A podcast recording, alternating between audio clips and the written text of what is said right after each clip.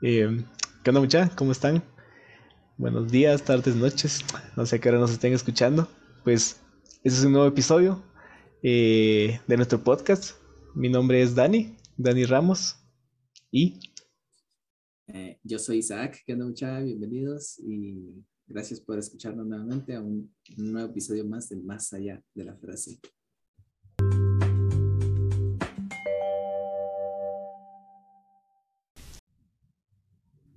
Bueno, Dani, hoy nos, bueno, hoy traemos ahí una frase que, también creo que nos ayuda a comprender un poco de nosotros mismos y de nuestra cultura.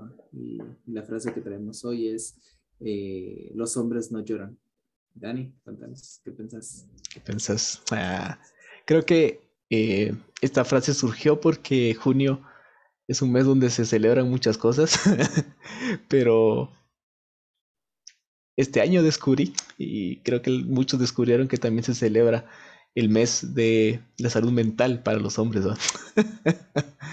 y pues tal vez no sabemos mucho sobre salud mental, no somos psicólogos ni nada así, pero somos hombres, así que ah, ahí se va. somos hombres y hemos sufrido. Pero somos hombres y hemos sufrido. No, y, y creo que es un tema que eh, ha sido como bien poco sonado, creo. Eh, me llama la atención que hay otras celebraciones que fluyen en junio y el Día del Padre todavía suena un poquito más, pero hablar sobre la salud mental específicamente en los hombres pareciera que sigue siendo como un tema bien oculto, ¿no? Y esta frase, los hombres no lloran, creo que es una frase bastante común dentro de nuestro contexto. Eh, que hemos escuchado tal vez de nuestros papás, de nuestros abuelos, como un, no, los hombres no lloran, así que aguántese. y, y, como esa constante presión a, a mantenernos eh, estables, ¿no? Ante cualquier circunstancia, o fuertes ante cualquier circunstancia. Y, y que eso también provoca, creo, eh, una manera de pensar en la que aquel que llora es débil y no está apto para, para recibir noticias o no está apto para eh, estar dentro de el grupo de hombres simplemente porque es más sensible que, que, lo que un hombre debería de representar ¿no? Eh, y esto me recuerdo también que incluso dentro de nosotros, como amigos, eh, es como bien complicado eh, preguntarnos cómo estamos. Y no sé si te acordás, Isaac, pero hace como un año hicimos el experimento de preguntar cómo estábamos en uno de nuestros muchos viajes y salió la plática y fue como nunca nos preguntamos cómo estamos, siempre damos por hecho que estamos bien y platicamos de temas.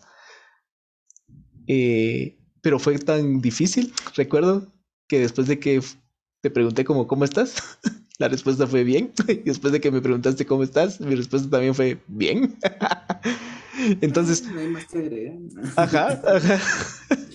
Entonces, a veces es como tan, tan complicado dentro de incluso nosotros mismos como hombres poder expresar realmente cómo nos sentimos, ¿no? O cómo estamos. Eh, pero creo que es algo necesario. Eh, y no sé, ¿Qué pensás acerca de esto? Sí, creo que para mí también es un tema como muy nuevo esto de la salud mental del hombre. Bueno, en general, salud mental, va. Creo que mm. eso es como algo nuevo para muchos y que ahorita en, en, lo virtual se ha potencializado un montón el poder hablar sobre la salud mental. O sea, es un agotamiento muy, muy grande el que se tiene el poder trabajar, el poder estudiar, el poder hacer muchas cosas de la manera eh, virtual o, o, de muchas maneras, ¿no? Entonces, creo que algo interesante es cómo se define también la salud y, y la OMS, me, me metí a Google. Eso. La, la, OMS, pues define esta salud como el estado completo ¿va? de bienestar físico, mental y social, y no solo a la ausencia de afecciones o trastornos. Entonces, en ese sentido, la salud mental dice, se puede entender como el estado pleno de bienestar emocional, psicológico y social y, y es tan difícil porque creo que eh, en, este, en este sentido se nos dice que incluso el ser humano tiene que estar bien, o sea, eh, en términos generales, hombres y mujeres, niños y grandes, o sea, no, no, se nos da el chance de expresar como las cosas malas que probablemente puedan tener, como tristeza, enojo, eh, frustración, ¿no? Eh, impotencia, son, son cosas que muchas veces reprimimos y, y, nosotros mismos caemos en, en, que porque la sociedad nos, nos dice no lo, de que tenemos que estar bien o quedamos así como decía Dani, ah, estas de preguntarnos entre hombres cómo estamos y muchos como damos por sentado, pues bien, o, o, es como, pues ya sabes que con lo que te conté la otra vez, pero de lo contrario, bien. o sea, Aquello, pero bien. Vos sabes que te conté que tengo que pagar una factura que me hizo falta o, o, o que no sé, de repente algo de la familia, de la casa, que, que sale un poquito de la, en confianza y decir, bueno, más allá de eso, pues bien va. y, mm. y, y, no, no damos como por expresarnos como muchas, muchas frustraciones que podemos tener, mucha tristeza que podemos también encontrar en nosotros, o, o mucho de lo que estamos trabajando, por ejemplo, de, de, de, de, que tenemos o tuvimos de distintas circunstancias de la niñez y ahorita como adultos podemos eh, manejarlo. Entonces, creo que eh, en ese sentido, la salud mental en, en, todo ámbito y en todo género y en toda edad es necesaria. Y, creo que eh, el bienestar emocional, como dice acá, el estado pleno emocional, psicológico y social, que incluso nuestro entorno, como es tan o sea, nosotros mismos cómo estamos hechos, porque nuestro entorno también afecta mucho en cómo nosotros podemos tener esa salud o este bienestar como completo. Y, y sí, pues algo como les decía al inicio, para mí es algo nuevo, como ese de la salud mental del, del hombre, aún más como solo salud mental, y que es algo como se vino a potencializar en, en este, en este tiempo aún más. Y, y creo que eh, se, se, maneja de mejor manera la salud mental acompañado, acompañados de, de amigos, de, de, comunidades que nos pueden ayudar a, a, a, encontrar esos espacios en donde podamos sentirnos acompañados. Mm. Sí, y, y, creo que también eh, pensar en salud mental es también eh, pensar en saber gestionar los pensamientos, los sentimientos, eh, y que esta barrera de tenés que estar bien o tenés que estar estable o sólido eh, todo el tiempo evita, ¿va? O sea, lo único que hace es como evitar, enfrentar esa parte y después es donde nos cuesta un montón. Y como también dentro de incluso el mundo cristiano, la idea de tienes que estar bien es fuerte, ¿no? O sea, en el sentido de, eh, porque estás triste, si hay esperanza, o, o, porque estás enojado, si el Señor te llama a vivir en paz, ¿no? Pero algo que para mí ha sido increíble es como eh, los salmistas, como eh, Job, por ejemplo, como Jesús, Eh, los, profetas. expresan tan libremente sus sentimientos, expresan su dolor, expresan su tristeza, expresan lo que les da ansiedad o lo que les preocupa. Y no vemos ahí un los hombres no lloran, ¿no? O sea, vemos a un Jesús que no le preocupa llorar por su amigo Lázaro. Ajá. Vemos a unos salmistas que no les preocupa eh, expresar los porqués que tenían hacia Dios por lo que estaban viviendo, ¿no? Eh, entonces, como esta idea de que el cristiano todo tiempo tiene que estar bien también ha sido al final algo que nos ha eh, afectado, ¿no? O sea, nos ha creado barreras para poder gestionar los sentimientos y simplemente hay un momento donde uno topa y, y dice, ¿y ahora qué? ¿Qué hago con esto que estoy sintiendo? o que estoy pasando, pero que todo el mundo me dice que tengo que estar bien y que tengo que estar fuerte. eh, pero creo que es algo también bastante eh, anti-cristiano. es algo muy estoico, muy, muy antibíblico. Ajá. O sea, simplemente es como esta parte de debo mantener la mente eh, enfocada en mi objetivo y los sentimientos y lo que esté pasando eh, no, importa, ¿no? Como ese autocontrol de, de estoy bien a pesar de cualquier cosa. Pero realmente, eh, sí, la Biblia en ningún momento muestra como a un, a un Jesús sin sentimientos o a un profeta que profetiza eh, y da un discurso sin, sin haberlo vivido, sin haberlo sentido. O a un salmista que escribe poemas sin ni siquiera eh, comprender la profundidad de lo que está diciendo, ¿no? Sí, cabal. Creo que em, también hacemos un análisis de, la salud eh, mental probablemente de, todos y que son temas que, pueden, podemos verlo en las escrituras eh, con las distintas personalidades que podemos encontrar. Eh, es la palabra de Dios, sí, y esa palabra de Dios escrita y dicha en ciertos contextos y con ciertas personas, ¿no? Mm. Entonces es, es, la palabra de Dios en donde eh, abarca también un, contexto, como digo, abarca también personas y que las personas no son y no fueron robots, fueron humanos. Y como humanos tenemos esas emociones, tenemos esos sentimientos, tenemos esta, eh, esto que, que es, si nos golpeamos, sentimos, eh, ¿no? Y, y, se expresa, ¿no? Como decís, los salmistas. Eh, y todo esto es una montaña podemos estar alegres, también podemos estar tristes, podemos estar eh, celebrando, podemos también poder llorar una derrota. Y, y, creo que ellos eso lo celebraban y eso mm. lo lloraban también. Y, y para mí, ver en, en, los profetas esos momentos en donde lloraban, tenían esa impotencia, era como a la gran, o sea, es válido también sentirlo. Y, y, hace falta mucho también en, en, nuestras iglesias, en nuestros espacios, reconocer que eso es parte también de nuestras vidas, ¿no? Eh, sí, y yo, yo cuando me, acercaba un poquito también a las escrituras con ese panorama, más allá de, de lo positivismo que puede, podemos encontrar en muchas iglesias y en muchas predicaciones, que es, que es como un evangelio a medias también, va.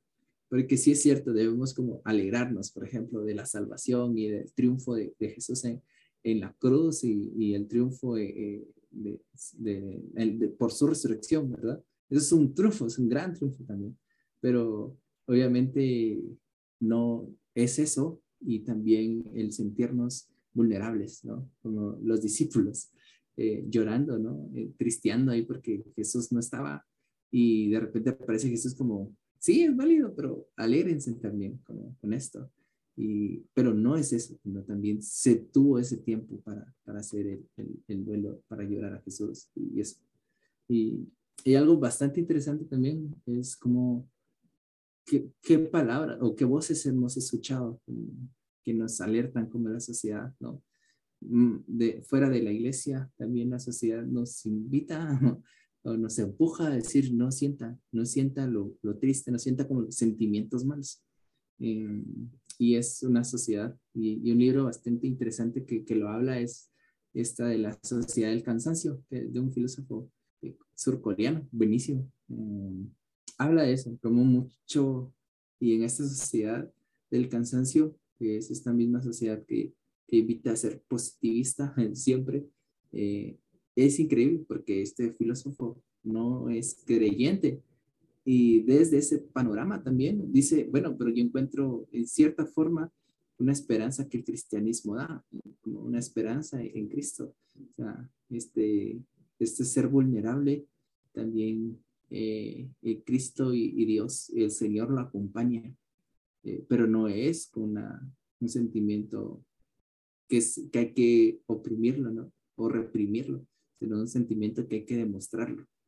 Y todos esos sentimientos acompañándonos nos ayudan mucho y nos dan como en esa salud mental eh, una paz y una tranquilidad, ¿no? Y no es como expresarlo porque te vas a sentir eh, feliz, ¿verdad? Sino, no, expresarlo porque vas a sentir acompañamiento, eso, ¿no? Eso es interesante como también los discípulos pudieron encontrar ese acompañamiento en, en Jesús.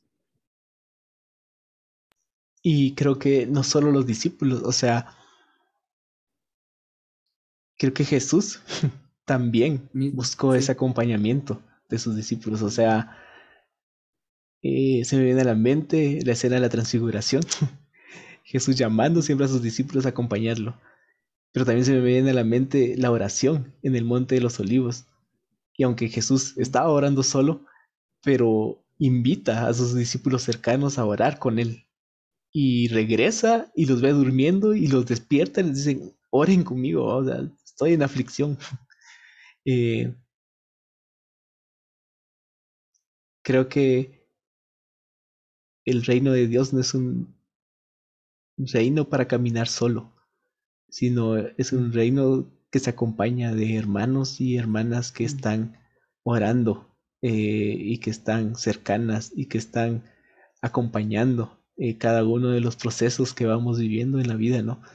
Y y creo que eso es lo, valioso del reino de Dios. O sea, no rompe esta idea de eh, sobresalir solo, de es tu misión, es lo que te toca hacer, sino es, un, es lo que nos toca hacer a todos, o es eh, la misión que dejó a su iglesia, ¿no? Que dejó eh, a sus discípulos.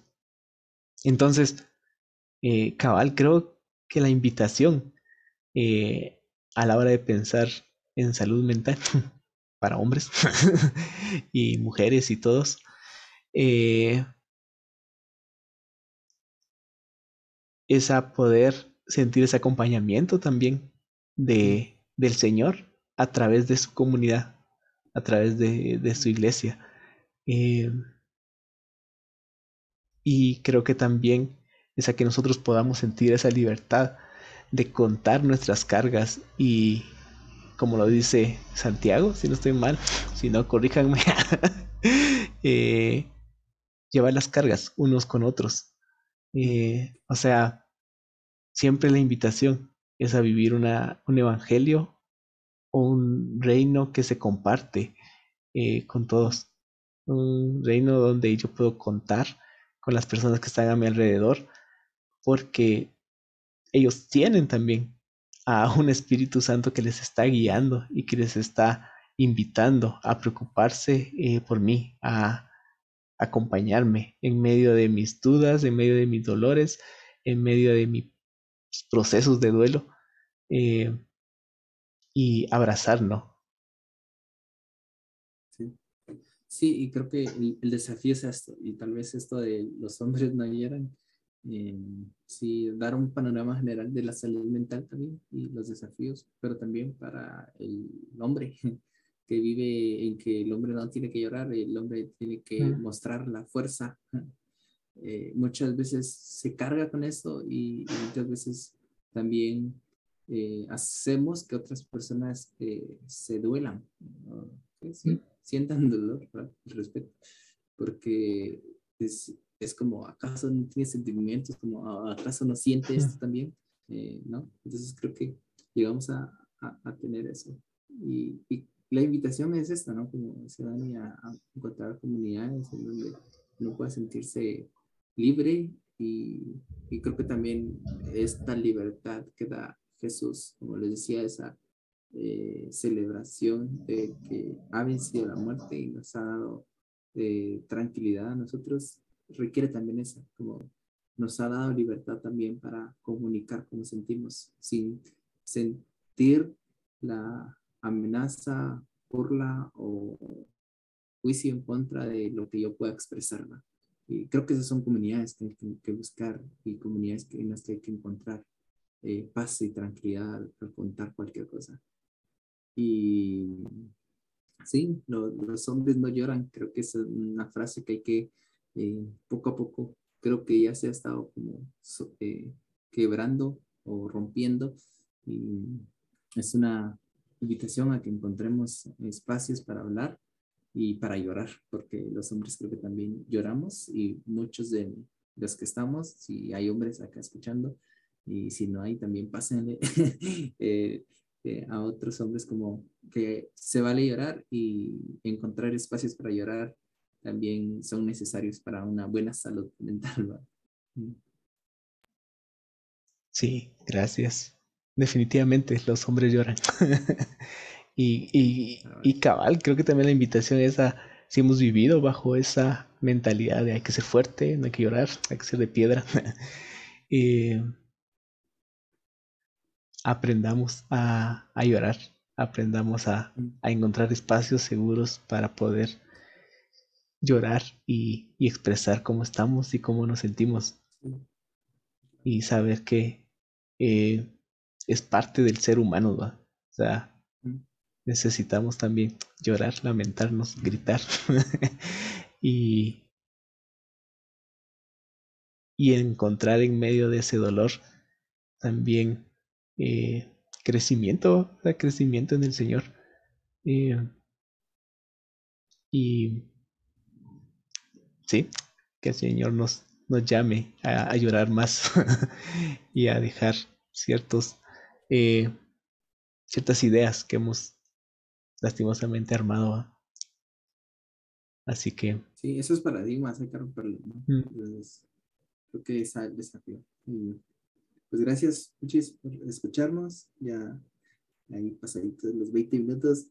Y si se quedaron hasta acá, genial. Y pues pueden seguirnos también y compartirnos eh, qué les pareció este episodio y eh, pueden escribirnos ahí a, nuestras redes sociales o dejar ahí sus comentarios acá en, el, en YouTube.